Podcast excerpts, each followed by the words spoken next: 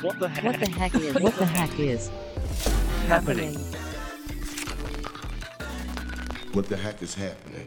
Hallo und herzlich willkommen im Podcast von Trending Topics. Sind Ethereum, Solana und Cardano dezentrale Kryptowährungen so wie Bitcoin oder sind sie etwas anderes, zum Beispiel eher so etwas wie Aktien von einem Unternehmen?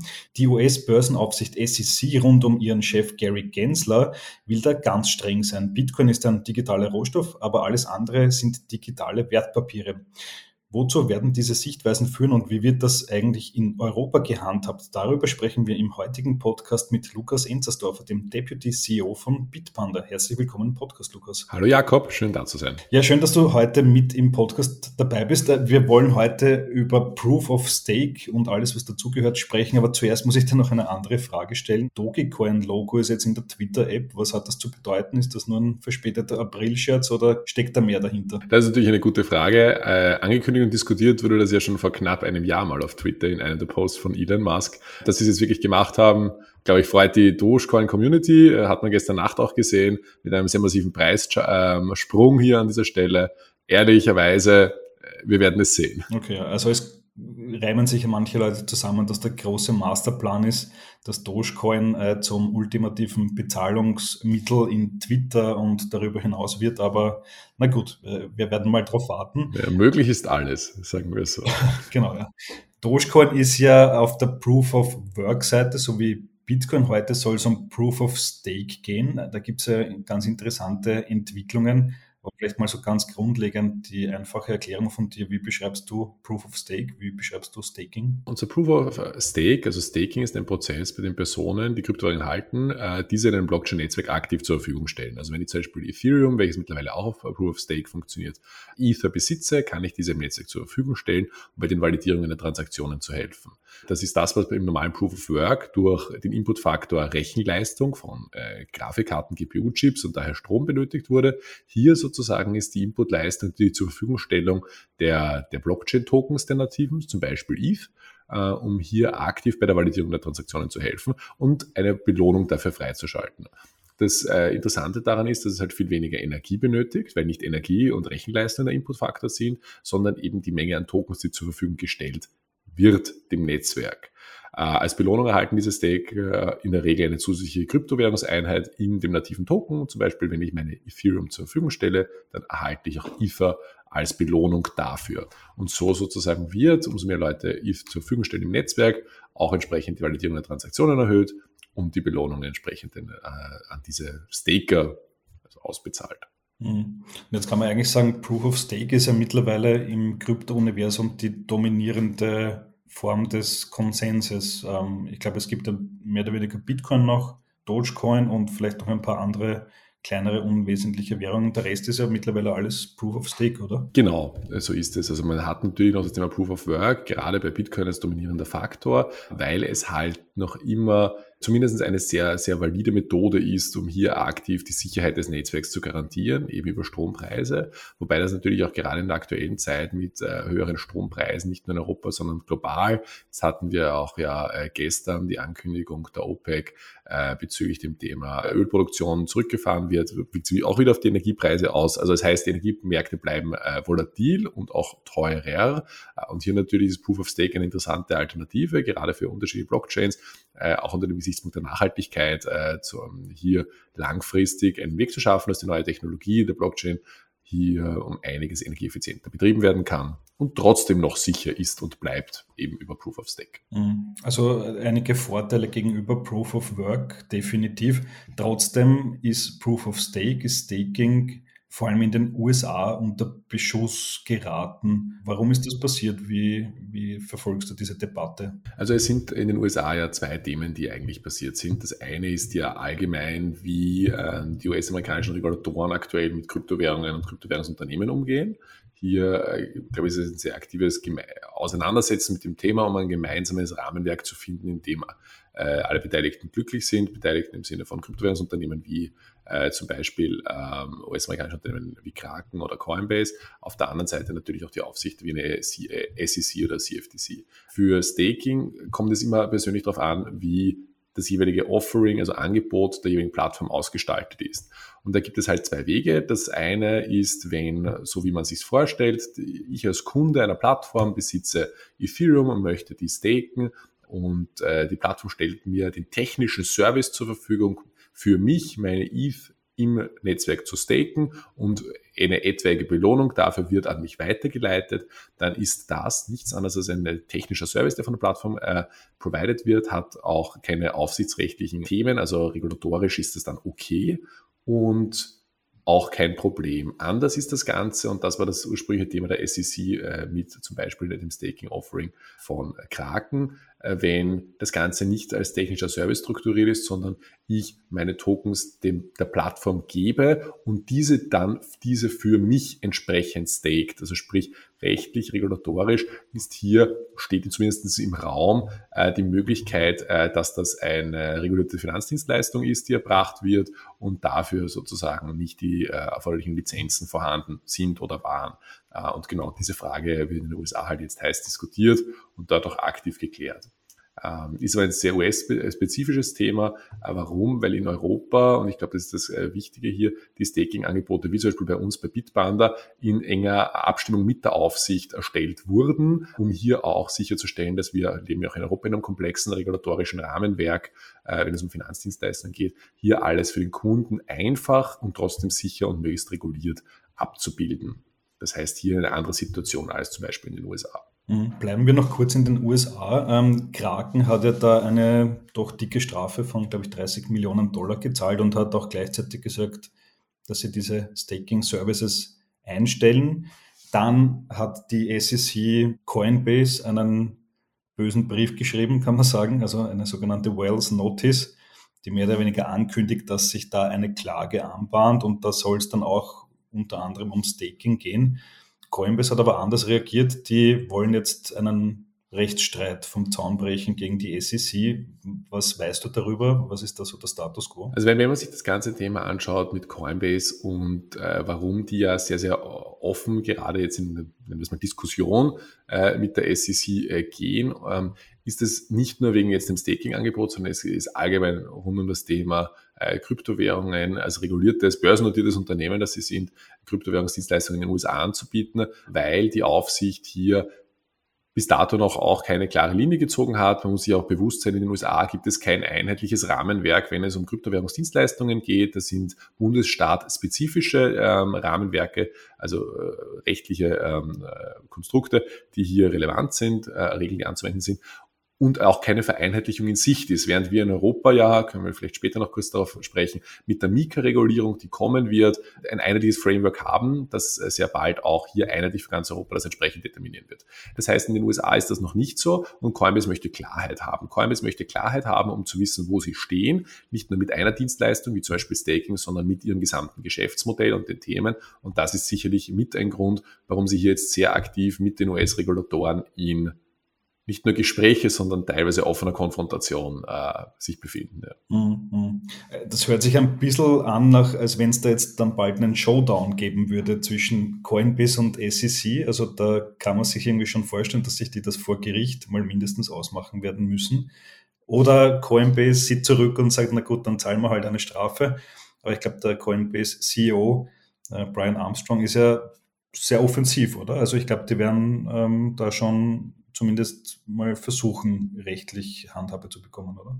Genau, also meines Verständnisses nach, und das ist das, was wir auch gesehen haben in den letzten Tagen, dass hier eine sehr offensive äh, Rechtsdebatte in den USA geführt wird zwischen äh, der Coinbase als auch diversen Regulatoren und das sicherlich darauf hinaus, also auch hinauslaufen kann und wird, äh, um eine Einigung halt genau für diese Dienstleistungen zu finden. Was, was muss ich jetzt überlegen? Was extrem gut ist, glaube ich, um Klarheit zu schaffen in den USA für Kryptowährungsdienstleistungen und wohin dort die Reise geht.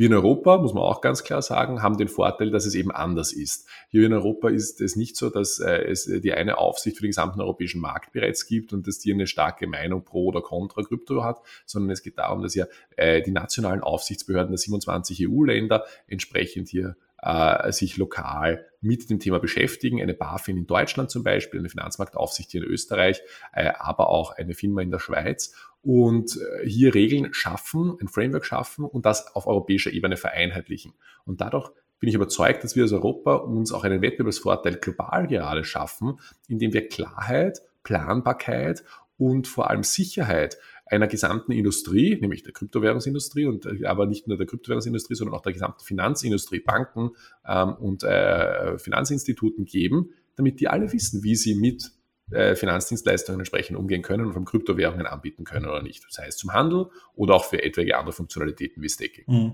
Ja, das ist ja ein bisschen das Absurde, gerade in den USA, dass Coinbase, die ja seit mehreren Jahren an der Börse notiert sind, auch gerade deswegen von der SEC beaufsichtigt und kontrolliert werden, jetzt plötzlich im Nachhinein äh, so einen Brief bekommen, wo drin steht, mehr oder weniger, naja, irgendwie so drei Viertel dessen, was ihr da macht, äh, finden wir eigentlich illegal. Ähm, wie erklärst du dir diesen Meinungsschwenk? Liegt das begründet im Krisenjahr 2022, wo eben Dinge wie Terra Luna, FTX und Co. passiert sind? Also ich glaube, was wir gerade sehen, ist halt eine Vielzahl an Happenings. Also FTX hat sicherlich nicht geholfen, sondern ganz im Gegenteil, die Meinung von US-Behörden zu dem ganzen Thema Kryptowährungen äh, zu, positiv zu beeinflussen. Nichtsdestotrotz ist, äh, glaube ich, dieses aktive Vorgehen von den Behörden gegen ein eigenes, reguliertes und sogar börsennotiertes US-Unternehmen äh, definitiv etwas, was viele nicht erwartet hätten in dieser Form. Ähm, und umso interessanter ist es, sich das Ganze anzuschauen und auch äh, zu verfolgen, wie das Ganze, also wie es ausgehen wird. Ein anderer Schauplatz, und der ist, äh, glaube ich, noch um einiges spannender, den man sich anschauen muss, ist natürlich das Thema äh, US-Aufsichtsbehörden äh, gegen Binance, äh, wo es hier ja natürlich jetzt äh, einiges an Anschuldigungen und Themen im Raum gibt, die, wie es wirkt, die auch sehr belegt sind. Zumindest sieht es alles stark nach Insider-Informationen aus, die hier geteilt wurden mit den Aufsichtsbehörden. Und das natürlich ein großes Potenzial hat, hier einen unregulierten Player am Markt, nämlich Binance, die ja global sehr, sehr stark immer wieder versucht haben, ja, wird interessant werden. Mhm. Okay, also es werden eigentlich gerade von den US-Behörden oder von verschiedenen US-Behörden die zwei größten Player im Markt angegriffen, aus unterschiedlichen Gründen, vielleicht auch aus gleichen Gründen, aber das sind schon wesentliche Weichenstellungen. Korrekt. Und umso wichtiger, glaube ich, ist es, dass man eben regulatorische Klarheit hat. Das hat sich schon immer bei Finanzdienstleistungen langfristig ähm, bewahrheitet, dass es einfach nicht nur zur Planbarkeit, sondern zur erfolgreichen Entwicklung einer Industrie beiträgt. Es braucht Finanzmarktregulierung, äh, es braucht Finanzmarktregulierungen für Kryptowährungsdienstleistungen und diese braucht es vereinheitlicht über Märkte. Und es gibt einen europäischen Markt mit einer Mikroregulierung, das, was äh, extrem wichtig ist dafür, aber es benötigt das genauso grundsätzlich für den US-amerikanischen Gesamtmarkt, um genau diese Themen und diese Planbarkeit zu schaffen. Mhm. Bleiben wir noch ganz kurz in den USA, dann kommen wir nach äh, Europa. Wenn sich der SEC-Chef Gary Gensler wünschen dürfte, der sagt ja schon sehr, sehr offen, Bitcoin ist okay, also Bitcoin ist für ihn so eine Art digitaler Rohstoff, aber alles andere sind für ihn Wertpapiere, also Ethereum, Solana, Cardano, XRP und so weiter und so fort. Ähm, was würde das dann eigentlich bedeuten im Umkehrschluss? Also wenn der seine Meinung durchboxt, was heißt das dann? Also man muss sich überlegen, äh, was machen Wertpapiere aus oder Finanzinstrumente, wenn man so möchte, ob es genau ein Wertpapier ist oder nicht. Ich glaube, das gilt es auch dort in den USA herauszufinden. Es würde heißen, dass die gesamte bestehende Regulierung in den USA, aber auch global, aber vor allem in den USA anzuwenden ist, das bestehende Regulierung für Finanzinstrumente, das heißt Börsenregeln, das heißt äh, Verbraucherschutzregeln, das heißt äh, Bankregulatorien, ähm, äh, bezüglich, wer darf welche Wertpapiere halten, wie dürfen diese gehandelt werden, was heißt das zum ganzen Thema äh, Handelsprozesse, was heißt das zur Hinterlegung und Meldung, Reportingverpflichtungen, äh, Reportingverpflichtungen, das heißt das Meldewesen von äh, Unternehmen, die Transaktionen durchführen mit äh, diesen Wertpapieren an äh, Aufsichtsbehörden, an Statistikbehörden, an den Staat. Es würde einen gesamten Rattenschwanz nach sich ziehen, weil äh, der Wertpapierhandel natürlich schon ein über Jahrzehnte entwickelter, auch regulatorisches Rahmenwerk hat, das äh, sehr, sehr groß und massiv ist. Und wenn das plötzlich der Fall sein würde, dann würde das zum einen behaupten, dass es anzuwenden ist. Auf der anderen Seite gilt es, das dann noch aufzubauen äh, von diesen ganzen einzelnen Kryptowährungsunternehmen.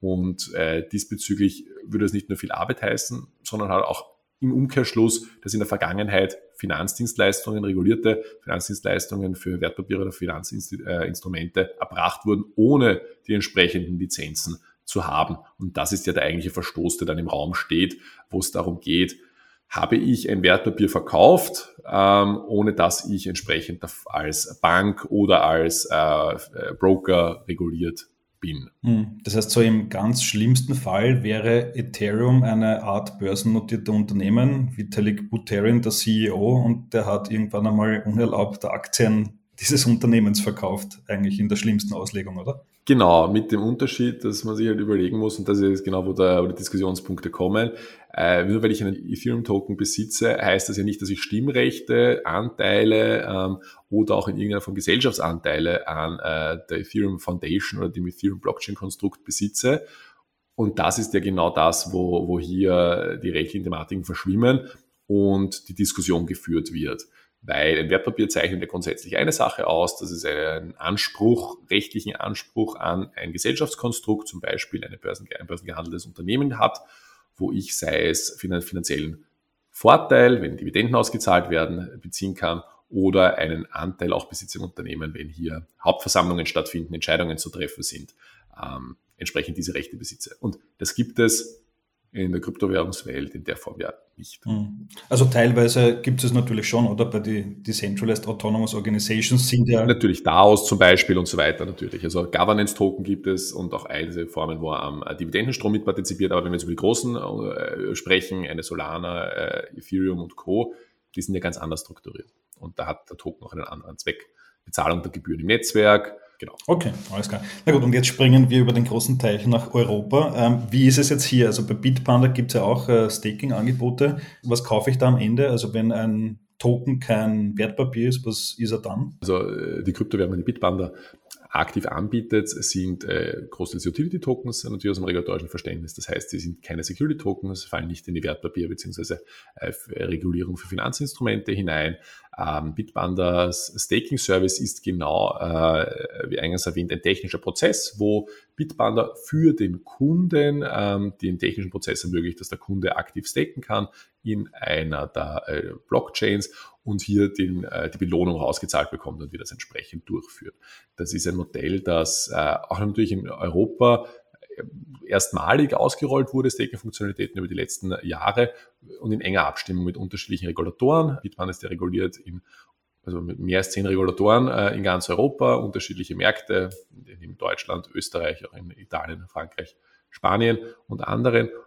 Und genau das ist halt recht wichtig, in enger Abstimmung hier mit der Aufsicht zu sein, sicherzustellen, dass diese Services auch entsprechend für den Kunden aus einem Verbraucherschutzthema sicher sind und am Ende des Tages möglichst einfach und äh, bequem. Äh, deswegen bietet Bitband auch Flexible Staking an, wo man jederzeit äh, seinen Token staken kann oder auch unstaken kann, ohne jetzt irgendwelche Locker-Periods, also Bindungsfristen, wo ich dann gebunden bin als Kunde. Mhm. Okay, aber Bindungsfrist bei Ethereum gibt es wahrscheinlich schon, oder? Bis zum nächsten Upgrade. Erst dann kann man ja die Stakes rausziehen, oder? Korrekt, das Shanghai Upgrade kommt jetzt ja, bald im April, angeblich Mitte. Wir werden es genau sehen. Und äh, genau, also auch das äh, Ethereum Staking Offering, welches bald verfügbar sein wird, äh, auf Bitbanda Seite, wird entsprechend dann eine Locked Staking äh, Lösung sein, einfach weil Ethereum so gebaut ist. Hm, okay. Wie beliebt äh, ist Staking zum Beispiel bei euch? Also wenn man es vergleicht mit dem klassischen Kryptowährungskauf oder Handel, ist es wahrscheinlich schon eher ein nischigeres Thema, könnte ich mir vorstellen. Da muss man ja schon ein bisschen Krypto-Experte sein, um da mitmachen zu wollen, oder? Oder nicht? Ja, also Experte glaube ich nicht. Es geht eher darum mit äh, einer ganz anderen Fragestellung, nämlich äh, wenn ich investiert bin in Kryptowährungen, weil ich persönlich äh, für mich den Entscheider getroffen habe, Ethereum-Token ähm, oder ein äh, Polkadot-Token äh, ist spannend, ist interessant, möchte ich aktiv langfristig halten. Und dann stelle ich mir die Frage, äh, möchte ich auch zusätzlich noch etwas daran verdienen? Ähm, da gibt es ja immer zwei Varianten. Staking oder das andere in der Vergangenheit auch stark äh, promoted äh, worden in der Industrie war Lending, also wo ich meine Token verleihe. Ähm, Lending hat ein höheres Risiko, weil es äh, wie ein, ich verleihe meine Token und habe das Risiko, dass ich es nicht mehr zurückbekomme während Staking ja wirklich eine sehr sichere Sache ist, weil dort der Token nur gelockt wird und ich ihn wirklich auch zurückerhalten kann und werde. Das heißt, das Risiko, dass mein Token nicht mehr da ist, ist sehr gering beziehungsweise teilweise gar nicht vorhanden. Das heißt, was wir sehen, ist, dass Kunden, die investiert sind in stakingfähige Kryptowährungen, diese dann auch äh, aktiv dazu nutzen, um sie zu staken, weil sie halt während dem Halten entsprechend darauf verdienen möchten und das können ein paar Prozent im Jahr sein oder das können äh, um einiges mehr, mehr als 5, 7, 8, 10 Prozent im Jahr sein, kommt immer auf die ewige Kryptowährung drauf an. Aber das sind jetzt nicht äh, Leute, wo du sagst, ah, die sind voll äh, technisch affin und beschäftigen sich im Detail damit, sondern es sind eben Personen, die, also Investoren, die interessiert daran sind und einfach einen sehr einfachen Prozess dann nutzen, um diese Assets auch zu staken. Hm, okay, also das hört sich danach an, als wenn man damit eher so Hodler äh, ansprechen könnte, oder? Genau, Absolut. Also, und es macht ja auch Sinn, wenn man sich das überlegt. Ich bin investiert, ich habe eine langfristige Investmententscheidung getroffen, ich möchte das über ein paar Jahre halten oder vielleicht auch nur ein paar Monate und möchte nochmal on top dazu verdienen, ohne dass ich äh, eine Downside habe. Also ein, das Verlustrisiko ist begrenzt.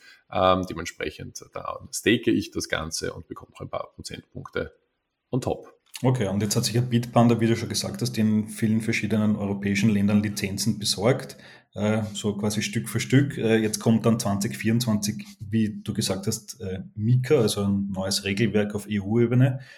Wie wird da Proof of Stake, Staking konkret behandelt? Also das ist zum einen inkludiert in der Mika-Regulierung. Wie genau das dann aussehen wird, äh, das äh, verläuft in einem Gesetzgebungsprozess in der Europäischen Union über sogenannte RTS. Das sind äh, technische Standards, die dann ausgearbeitet werden von den jeweiligen ähm, Aufsichtsbehörden bzw. Standardsetzungsbehörden. Das ist die ESMA, die European Securities and Markets Authority in Europa, die entsprechend jetzt mit diversen ähm, lokalen Aufsichtsbehörden und auch der Europäischen Zentralbank daran arbeitet, diese RTS, diese technischen Standards zu schreiben und zu detaillieren. Und dort wird dann auch genau darin geregelt sein, wie äh, die Details zu einem Staking-Angebot auch wirklich in Zukunft zu berücksichtigen sind. Das heißt, kann man noch nicht im Detail beantworten. Es gibt ein grobes Rahmenwerk, ähm, aber das wird auf jeden Fall noch sehr, sehr spannend jetzt über die nächsten Monate werden, ähm, bis die Mika in Kraft tritt. Und ist nicht das einzige Thema, sondern hier gibt es ja ganz, ganz viele Themen, die, die genau jetzt in dieser Detailausarbeitung sind. Und das ist auch das, wo wir aktiv äh, immer daran interessiert sind, weil diese Details natürlich dann entsprechend den Unterschied machen, Auswirkungen auf den Kunden, Auswirkungen auf die User Experience. Hm. Was wäre da euer Wunsch? Wie, soll so, wie sollten diese RTS aussehen und wie sollte Proof of Stake geregelt werden im Optimalfall? Auf der einen Seite sollte es natürlich möglichst kundenfreundlich sein, also sprich, dass die Prozesse nicht zu viele ähm, Hürden für den Kunden, Zustimmungen, ähm, Risikowarnhinweise beinhalten. Auf der anderen Seite geht es natürlich um Aufklärung. Es geht um Verbraucherschutz. Das ist der Hauptgrund, warum nicht nur die Mika, sondern allgemein Finanzmarktregulierung in Europa im Retail-Bereich äh, umgesetzt und aufgesetzt wird. Das heißt, hier geht es um aktive Aufklärung des Kunden, wo wir natürlich äh, nicht nur offen dazu sind, sondern das auch aktiv immer, immer unterstützen. Das heißt hier rechtliche Texte, Vorgaben zu Warnhinweisen oder auch andere Formen der Darstellung, äh, eine sehr wichtige Sache. Äh, ich glaube, man muss das jetzt nicht auf jede Seite schreiben, dann, ähm, aber einmal den Kunden sauber aufzuklären, das ist eine Sache, die absolut Sinn macht. Das heißt, hier wird spannend, wie auch im Detail das geregelt wird. Das würden wir uns wünschen, genau die Möglichkeit halt zu haben, äh, das dann auch entsprechend noch interpretieren zu können für den lokalen Markt, weil, haben wir auch gelernt, es macht einen Unterschied, ob man äh, einem Kunden in Österreich äh, eine, äh, eine Kryptowährungsdienstleistung anbietet oder einem Kunden in Frankreich zum Beispiel, weil halt kulturell da doch auch Marktverständnis und so weiter ein gewisser Unterschied ist. Mhm. Okay, noch eine letzte Frage zur äh, Zukunft. derzeit sieht man ja, ähm, da zieht sich so ein bisschen so ein Graben durch die Kryptoindustrie. Auf der einen Seite gibt es die Bitcoiner, die schwören auf Proof of Work, auf der anderen Seite gibt es viele, die sagen Proof of Stake energieeffizienter, grüner und so weiter. Ähm, wird es bei dieser Doppelgleisigkeit des Marktes aus deiner Sicht bleiben oder wird man sich irgendwann mal auf ein Verfahren einigen können? Schwierig vorauszusagen. Äh, Proof of Work bei Bitcoin macht äh, grundsätzlich absolut Sinn. Die wahre Frage ist natürlich, wie kann man es trotzdem energieeffizienter gestalten äh, in Zeiten von äh, Klimaschutzthemen, ähm, auch ESG bzw. SDG-Themen. Das heißt, das wird sicher eine spannende Diskussion am Weg bleiben. Gibt ja auch diverse Initiativen, auch on top äh, vom Bitcoin-Netzwerk äh, Lightning zum Beispiel zu bauen, um einfach schneller transferieren zu können zu günstigeren Kosten. Also das äh, könnte sein, dass zum Beispiel das an, unterliegende Netzwerk Bitcoin auf einer Proof of Work bleibt, aber on top ähm, Layer gebaut werden, die halt mit weniger Energie mehr Interaktion ermöglichen, auch mit Bitcoin und dass dadurch zum Beispiel energieeffizienter wird. Ähm, zeichnet sich da aktuell eine Lösung ab? Nein. Ähm, hier stehen wir noch eher am Anfang oder wir sind mittendrin, sagen wir so. Okay, alles klar. Also bis auf weiteres wird es Proof of Stake und Proof of Work nebeneinander weitergeben, klarerweise. Lukas, vielen Dank fürs Interview. Vielen Dank, Jakob. So, das war die heutige Folge des Trending Topics Podcast. Wenn es euch gefallen hat, lasst uns doch vier, fünf Sterne als Bewertung da und folgt dem Podcast auf Spotify, Apple Music und Co. Für Anregungen, Kritik, Feedback oder Wünsche zu zukünftigen Gästen schickt uns jederzeit gerne eine Mail an feedback at trendingtopics.at. Weitere News zu allen Inhalten gibt es natürlich tagesaktuell auf trendingtopics.eu. Danke an dieser Stelle an Geocast für die tolle Post-Production. Euch danke fürs Zuhören. Bis bald.